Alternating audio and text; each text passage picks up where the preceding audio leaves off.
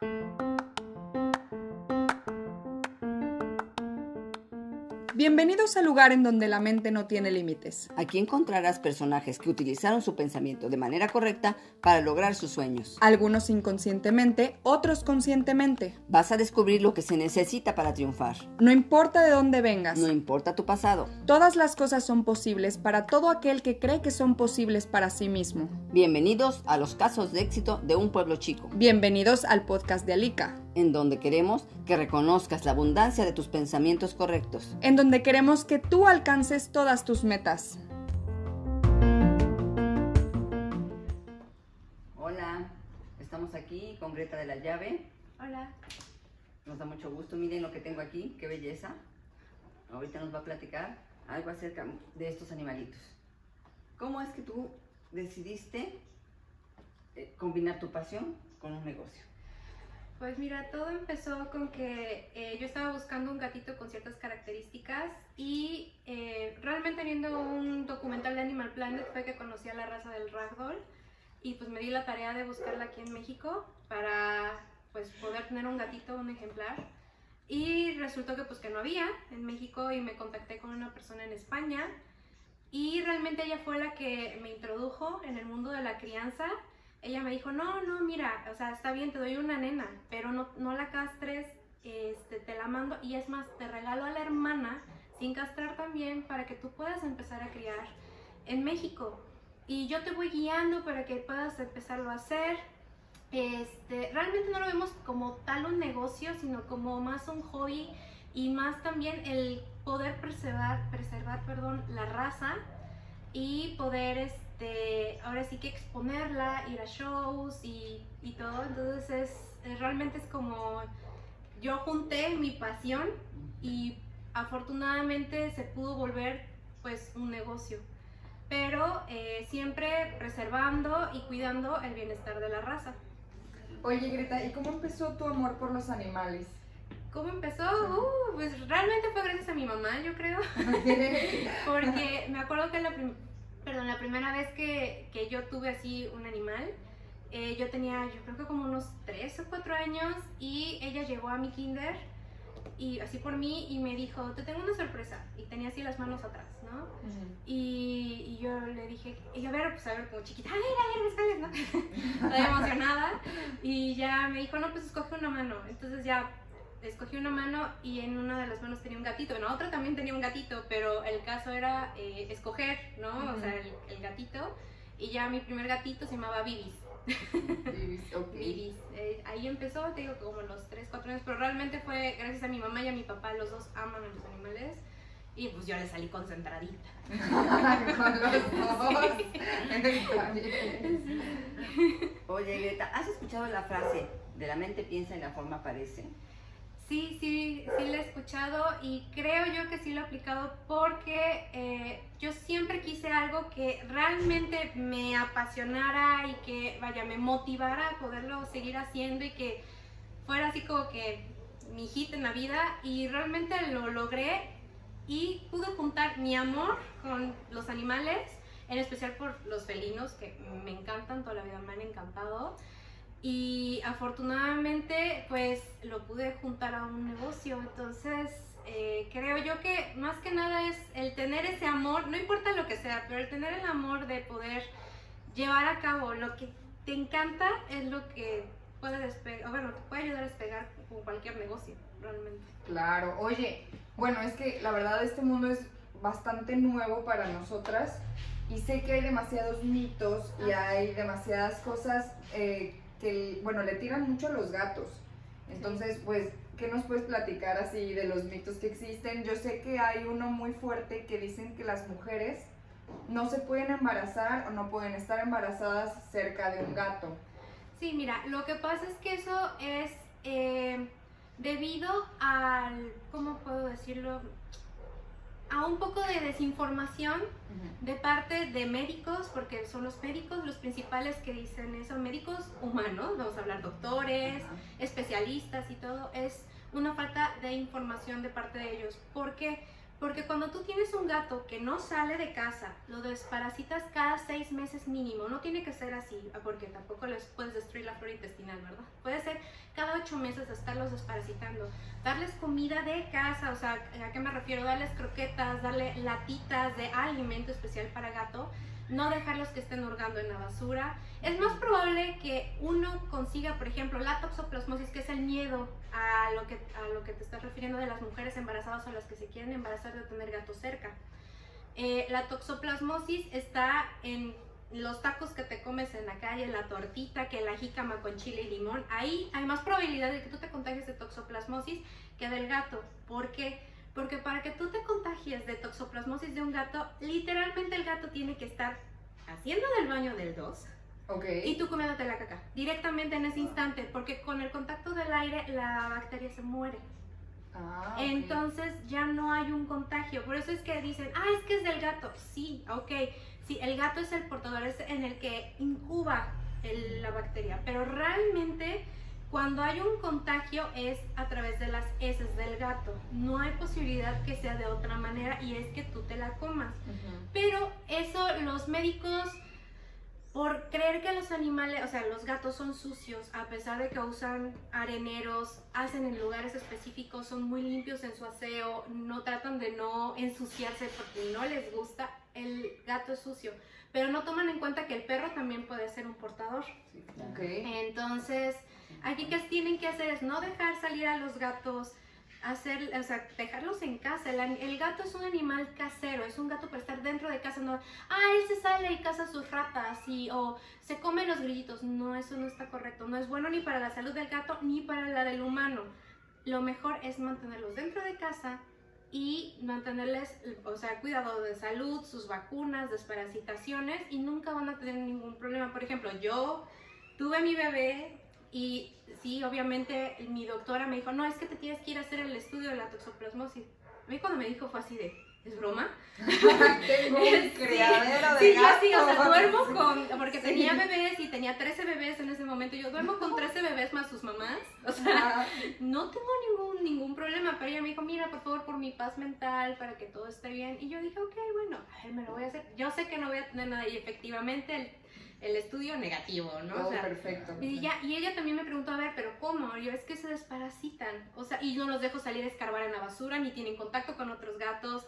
Ahora, también, cuando tienen contacto con gatos ferales, no es lo mismo que un gato doméstico. Ok. El gato doméstico le llamamos al gato que es el que vemos todos los días en casas y todo. ¿A qué se refiere esto? A los que no tienen pedigrí o no tienen una línea de sangre.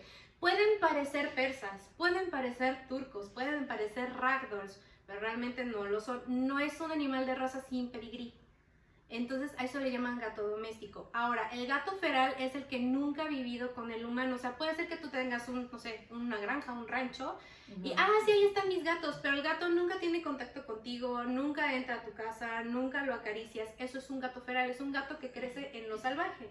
Ok. Entonces, estos gatos ferales son los que eh, a veces, bueno, tanto el doméstico como el feral, pero estos gatos ferales son los que normalmente pues son portadores de enfermedades. Que eso es lo que se lo contagian al gato doméstico. El gato doméstico es el que duerme contigo en tu cama, pero que deja salir a que, a que se dé la vueltecita. Eso no debe de ser. Ok. O sea, tu gato tiene que estar dentro de tu casa y ya. Hay maneras para que, ok, que salga tantito al jardín, sí, pero tiene que estar bajo vigilancia. No puedes dejarlo así porque si llega otro gato, un feral, a defender su territorio, le va a dar un- Sí. una pobrecita Claro. pelea, que el gato va a quedar lastimado y ahí vienen muchas enfermedades. De ahí se pueden contagiar y de ahí contagiar al humano. Que es muy difícil que haya un contagio de animal a humano, pero sí lo puede haber.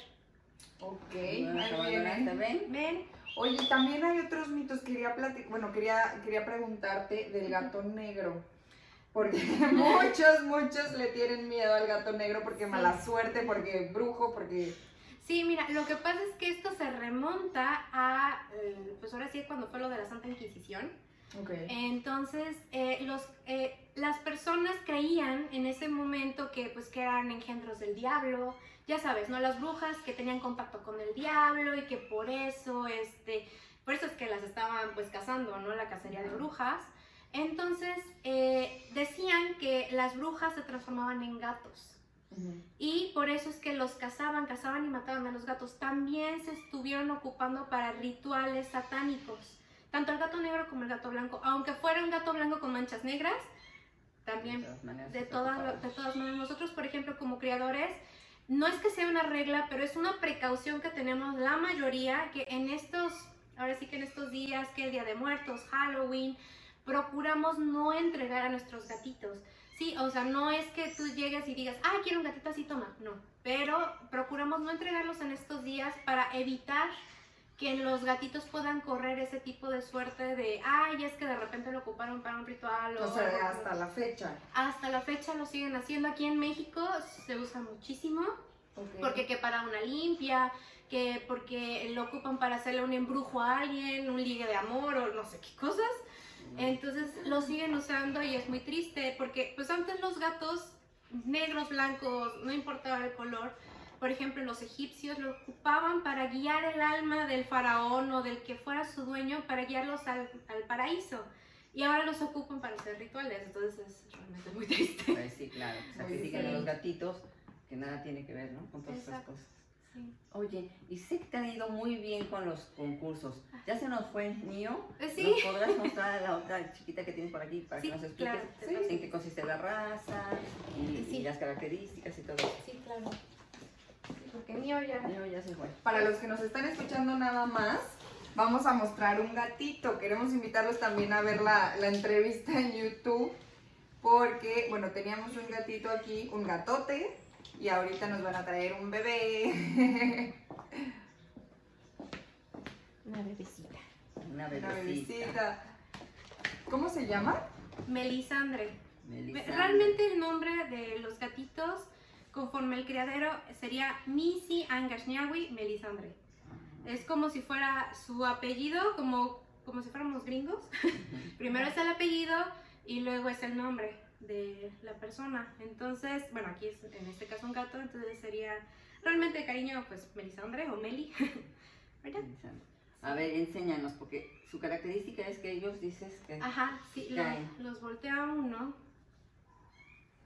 y se relajan completamente. Qué hermosa está. Sí, o sea, si se dan cuenta, no es así que se trate de voltear y se ponga histérica. O sea, los volteas de panza y se relajan. Sí, exacto. Mira cómo se deja caer. Se deja agarrar la panza, no tiene ningún problema. Eh, también otra característica es que tienen los ojos azules. Los ragdoll solo tienen los ojos azules. Sí hay diferentes tonalidades. De hecho, tengo una tabla. Si gustan, luego se las paso a la tabla para que la puedan ver. Eh, de diferentes tonos de azul, pero es azul. No puede ser turquesa, no puede haber un ojo azul y uno verde. Eso se le llama heterocromia, pero eso no puede haber en los ragdoll. Solo ojos azules, porque si no ya dejan de ser ragdoll. Este, pues bueno, eh, una de las características es que, pues, ya saben, ¿no? Que por eso son ragdoll. Es flexible. Sí, sí, o sea. son muy relajados. son muy tranquilos, exacto. Es una muñeca de trapo. Eh, tienen cabezas si se dan cuenta son curvitas. Aquí llegan a un topecito y luego hacen una curvita. Orejas pequeñas pero abiertas. Ok. Este, son boluditos. Son como le llaman chobis y son gatos grandes. Bueno, ella es una cachorra, o sea, apenas tiene cuatro meses. Grande para ser de cuatro meses, pero eh, sigue siendo cachorrita, el otro pues ya lo vieron, es un niñote de 8 kilos. ¿Cuántos años tiene el otro? El otro tiene 3 años y medio, mío. Ah, okay. sí, mío. Y bueno, tienen colas largas y peludas, ella pues apenas le está creciendo, pero está muy bien de largo, es que así le. Ajá. va, va, a ir creciendo, este, son robustos, como les digo, son chubby, son gatitos fuertes, no es el gato, hay como dos eh, tipos de gato, uno es el largo y muy flexible, muy elegante, que normalmente todos conocemos. Y luego están ellos, que son gatos robustos, son gatos fuertes, de cuellos cortos. Normalmente te ponen en los, por ejemplo, en los comerciales de perfumes, un gato muy, muy delgado, muy estilizado y un cuello muy largo. Ellos no, son lo contrario, son gorditos, no son chiquitos, son gatos grandes. De hecho, los gatos eh, normalmente que te ponen en los comerciales, si tú lo pones al lado de uno de ellos, es chiquitito pero se hace ver como un gato muy grande, pero son gatos pequeños. O sea, no quiere decir que sean chiquititos, sino que son gatos pequeños de tamaño. Ajá. Y pues también pues tienen un pelo largo, por bueno, ellos son de pelo semilargo, pero pues a comparación de un gato eh, más pequeño, porque, porque les digo que normalmente son de pelo más, o sea, de pelo más corto, son más chiquitos. Okay. Porque estos están así como floppies. sí, está preciosa. Estás hermosa, pero has ganado varios concursos tus gatitos, ¿no? Sí, he ido a shows y les ha ido muy bien. Hemos ganado varios títulos con varios de los pequeños. Ahorita, pues, lástima, está todo parado. Pero sí, Ya. ay, pero sí, normalmente, pues, vamos a shows y nos va bastante bien, afortunadamente. Sí, por ejemplo, Nio es cuádruple gran campeón en Tica, es un título y está a poco para poder ganar el Supremo. El Supremo es así como que ya no puedes ganar más, ya, ya te lo ganaste. También es Regional Winner, creo que dos años seguidos, que em, eh, abarca parte de, bueno, abarca México y parte de Estados Unidos. No sé bien hasta dónde, pero sí, eh, este, como el mejor gato rojo, su color es Red Knitted Tabby, que significa que es rojo, tiene Tabby, que es como ella, que tiene rayitas, así como si fuera tigradito, y Mitted, Mitted significa que tiene guantecitos blancos, Ah, como ella. Ella es una Blue Mitted Tabby. ¿Y cómo determinas el color? El color, bueno, es que mira, si te das cuenta, ah, bueno, nosotros lo vemos como un gris. Entonces, o sea, ustedes están viendo como si fuera grisecita, ¿no? Pero realmente este color se le llama blue. Entonces, según lo- el color de los papás es como se van determinando. Ah, ok. También si uno, por ejemplo, con Nio, cuando él era más pequeño, yo tenía duda de qué color era, porque él era muy, muy blanco, entonces no sabíamos si era eh, rojo o era crema. Entonces, en el mismo show hay jueces que te dicen, no, es crema, no, es rojo, entonces ya con eso te pueden ayudar a determinar el color. Ah, Es antes de pasar al- a los juzgamientos. Es muy padre, algún día hagan una entrevista ya, está padrísimo. Claro, la verdad es y vamos. sí, Sí, sí, es sí, un les mundo completamente diferente a, Sí. a lo que estamos acostumbrados y también en este mundo de los gatos también hay personas exitosas, de hecho. Claro, Ay, no, hay sí. unas personas que dices, wow, sí, no. Por ejemplo, aquí, aquí en Córdoba hay una persona que se llama Lidia Stenberg, tiene, bueno, o sea, una experiencia y gatos ganadores, ¿no? increíble. Luego, si no les paso el dato, a ver si la quieren entrevistar, súper buena gente. Ok. Y este, la verdad, eh, vaya, sabe muchísimo, muchísimo, Mucho. muchísimo. Sí, sí, y es de admirar y es una súper buena persona, la verdad, muy, muy buena persona. Oye, Greta, y bueno, queremos preguntarte también, ¿qué es lo que, bueno, personalmente, tú qué crees que se necesita para ser un empresario exitoso? que disfrutes, ah, bueno, así que no haya otra cosa que no puedas disfrutar más que lo que estás haciendo. Sí, Carola, Carola. Sí, o sea, no hay nada, o sea, el- mientras más ganas le, le pongas, más corazón, más amor, a- le pongas a tu trabajo y que te digan, no, es que tal vez no funcione. Bueno, ¿y si no funciona? ¿Qué ¿Lo pasa? haciendo por amor? Ajá, luego porque me gusta, porque le echo ganas y porque no tengo un pero, o sea, realmente pues yo voy a tratar de hacerlo y si se puede que padre y si no pues no pierdo nada porque lo estoy disfrutando de igual manera.